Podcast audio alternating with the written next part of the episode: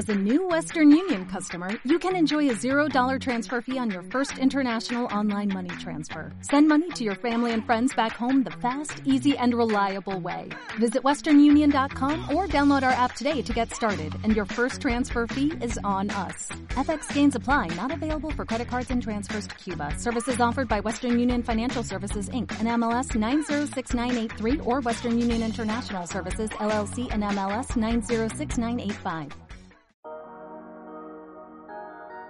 Nuestra casa editorial Jefao les da la cordial bienvenida al descubrimiento del mundo ancestral náhuatl, donde conoceremos los grandes avances científicos, técnicos, organización social, sus elevados conceptos humanistas y su aportación a nuestro mundo moderno.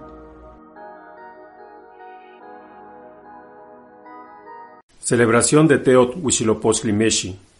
Nuestros antiguos mexicanos celebraban el nacimiento del señor Teot Huitzilopochtli en la cuarta etapa del año, en el solsticio de invierno o de verano, con sus diferentes modalidades y nombres a través del continente americano y todo el mundo.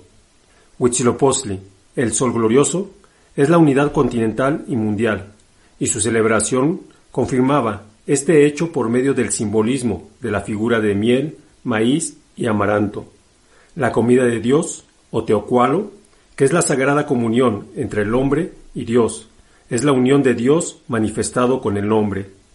Este sagrado ritual es la parte más alta de la mística de la santa religión mexicana. Es la comida ofrecida a Dios por medio de una figura hecha de una pasta de maíz, amaranto y miel. Dicha figura humana es ofrecida en un ritual en forma de comida y es repartida entre los fieles. A este acto se le llama Teocoalo. Esta sagrada comunión del hombre con Dios es en el cuarto movimiento solar, el solsticio de invierno, en los primeros días de la luna en Panquetzalistli. Es cuando empieza la estación fría del 2 al 22 de diciembre, fecha alrededor de la cual inicia el solsticio de invierno. Hecho el cuerpo de Dios a imagen y semejanza al cuerpo del hombre, se da a los jóvenes para que corran entre las calles, corren entre la población y esto significa el recorrido que hace el sol llevando su luz a todo el universo. Los jóvenes, después del recorrido, regresan la figura a donde están los fieles, y el llamado cuerpo de Dios es repartido entre ellos. Se dice que cuando se logra el silencio interno, más estricto, participando de esta celebración, es cuando a Dios se le ve con los ojos del ser interno. Es en ese momento cuando se alcanza a percibir lo que realmente es esta sagrada comunión. Los antiguos sabios mexicanos siempre enseñaron y recordaron que el mundo está dividido en cuatro fuerzas cósmicas, fuerzas que emergen de los cuatro puntos cardinales. Estas poderosas fuerzas son las que determinan los movimientos de la materia y todo lo que existe en el cosmos. El principio de la creación, dicen los sabios mexicanos, está sustentada en la llamada ley sagrada cuaternaria, ya que son las cuatro potencias del principio universal, y que cada una de ellas se manifiestan una vez cada cuatro años, una vez cada cuatro eras, y que estas manifestaciones son las que gobiernan el plano cósmico-social, con los nombres de Quetzalcoatl, Tezcatlipoca, Huitzilopochtli y Tlaloc. Esto significa fuerza creadora, fuerza destructora, fuerza de movimiento y fuerza sostenedora. Esas cuatro potencias son de un ser único universal, es lo que componen todas las fuerzas del mundo, y son las cuatro fuerzas del cosmos infinito e increado. Son los cuatro puntos principales del universo, cuatro rumbos cardinales, cuatro estaciones del año, cuatro elementos de la naturaleza, cuatro eras de la humanidad, cuatro etapas del hombre. Las festividades realizadas en el solsticio de invierno, 21 de diciembre, en cada región del continente ponen de manifiesto la influencia y expansión una forma de vida que los aztecas fueron capaces de impregnar y que tomaron sus propios matices en las diferentes regiones, siendo en esencia la celebración del nacimiento del Sol glorioso, y no solo fue privativo de América, sino también en muchos otros lugares del mundo mucho antes de la expansión del cristianismo. Los solsticios son los momentos del año en los que el Sol alcanza su mayor o menor altura aparente en el cielo y la duración del día o de la noche son las máximas del año, respectivamente. En el solsticio de invierno, alcanzan el cenit al mediodía sobre el trópico de Capricornio, ocurriendo el 21 o 22 de diciembre de cada año. Las importantes sociedades del imperio azteca e inca conocían perfectamente los movimientos estelares y su registro, además de saber las íntimas relaciones que guardaban con las actividades del ser humano en la Tierra, permitiéndoles realizar sus celebraciones religiosos civiles apegadas a movimientos cósmicos solares y aún más allá de la Vía Láctea. En el mes de diciembre del calendario actual, nuestros antiguos mexicanos celebraban la fiesta de Panquetzalistli, siendo una de las más importantes en la estructura del calendario mexica, y se celebraban en la estación seca. En septiembre, en el otoño, se celebraba una ceremonia en honor al señor Huitzilopochtli, y que hoy solo queda el recuerdo. Era en honor de las cosechas. Se daban gracias por los dones, regalos y dádivas otorgados al pueblo, es decir, daban gracias por la merced de Dios con los mexicanos. Esta fiesta es el 24 de septiembre y el cristianismo también la adoptó como propia, pero en realidad era para recordar el vínculo de los devotos mexicanos con Dios, para recordar la merced o gracia recibidos al después de las cosechas. Final del año productivo. Muchos pueblos del interior de la República hacen todavía las elotadas o fiestas del elote.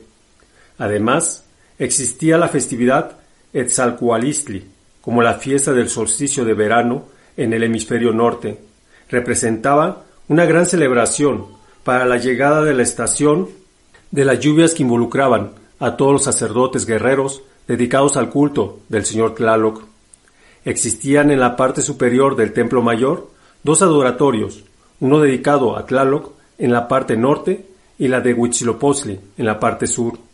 En el ritual de Panquetzalistli, Huitzilopochtli era simbolizado por la confección de una imagen hecha de suali, una pasta compuesta de harina de huautli, amaranto, y maíz tostado, amasados con la miel de maguey. La elaboración durante la noche del decimoctavo día de la veintena, las muchachas que vivían durante un año en los templos antes de casarse, llamadas Ipiljuan Huitzilopochtli, hijas de Huitzilopochtli. Luego era ataviada por algunos sacerdotes, y la mañana del decimonoveno día, las doncellas bellamente ataviadas y adornadas de guirnaldas de maíz tostado, las sacaban al patio del templo sobre un escaño con andas.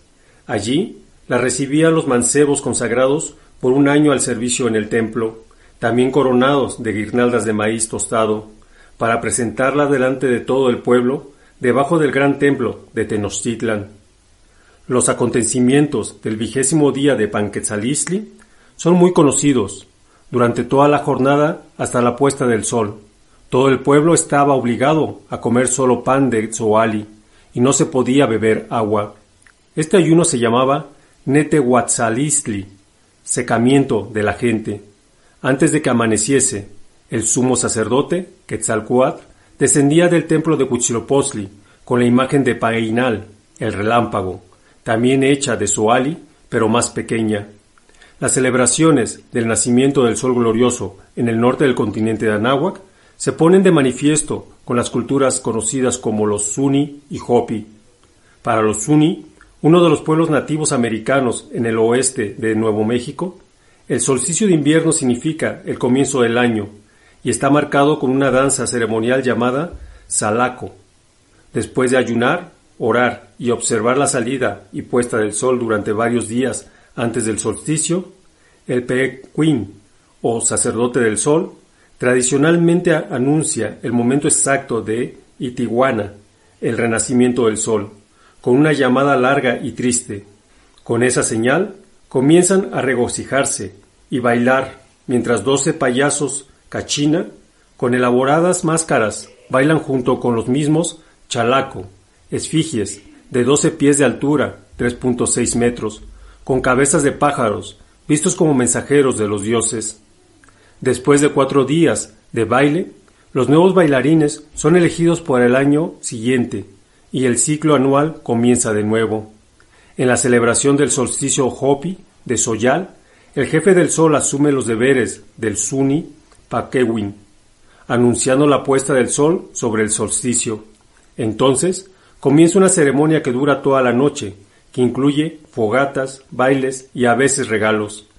Tradicionalmente, el vigilante del sol Hopi no solo era importante para la tradición del solsticio de invierno, ya que su observación del sol también regía la siembra de cultivos y la observancia de ceremonias y rituales Hopi durante todo el año. En Sudamérica, esta gran celebración del nacimiento del señor Huitzilopochtli tenía su simil con la festividad andina del Capa Raimi durante el solsticio de verano del hemisferio sur, por el 20 de diciembre. Todas estas celebraciones tienen que ver con la veneración y el respeto sagrado que los andinos mantienen hasta nuestros días al sol, la Pachamama, la Madre Tierra, la Luna, las estrellas, el Inca y todo lo que conforma el cosmos. Durante el Capa Raimi se celebraba el ritual del paso de los jóvenes incas en su preparación hacia la asunción del poder. Dicho rito constaba de una serie de jornadas, en cada una de las cuales se llevaba a cabo una actividad específica. El Wararachiku era una de las actividades rituales organizadas a tales efectos cuando el Estado proporcionaba a los jóvenes varones su primera Wara, paño. Así como los aztecas celebraban el Etzalcoalistli en el solsticio de verano, al sur del continente lo hacían en el mes de Inti Raymi, en quechua fiesta del sol, antiguamente llamada Guana Inti Rami, fiesta del Niño Sol. Es una ceremonia incaica y andina celebrada en honor de Inti, el dios Sol, que se realiza cada solsticio de invierno 24 de junio en el hemisferio sur. En la época de los incas, esta ceremonia se realizaba en la plaza Huaca y Pata, hoy Plaza Mayor del Cusco, con la asistencia de la totalidad de la población de la urbe, tal vez unas cien mil personas. Nuestros antiguos mexicanos enseñaron que para proteger a su pueblo, a su creación Teot Huitzilopochtli tuvo que encarnar en este mundo, y en memoria de este hecho es la estatua de Soali y sus innumerables huesos.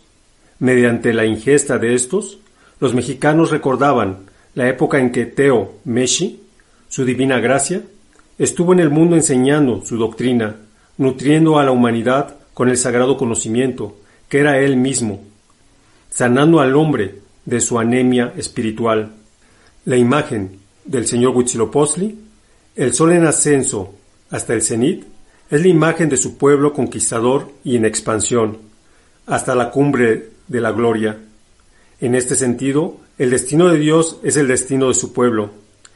En esta ocasión, los mexicanos mostraban al mundo quién era su Dios, y por consiguiente, el sentido y propósito de su existencia, ser protectores y guías de la humanidad a través de la santa religión mexicana, que es la enseñanza directa de Dios, la base fundamental, la piedra angular de la vida espiritual y material del hombre, por medio de un sistema de vida que consiste en una disciplina perfecta y científica. Esta disciplina permite ascender al mundo espiritual. Nuestros antiguos mexicanos demostraron que una sociedad verdaderamente unida maneja valores como el respeto a la vida, a los semejantes, a sus hermanos menores, los animales. Sus rituales eran vivos, sanos, alegres, no tiesos, ni lúgubres. Principalmente, enseñaron la forma de alcanzar la irrestricta libertad del ser. Para el pueblo, tuvieron muy claro cuáles eran sus ejes rectores del desarrollo social, siendo las celebraciones religiosos civiles el medio en que el Estado les permitió trascender la temporalidad de su tránsito por la madre tierra.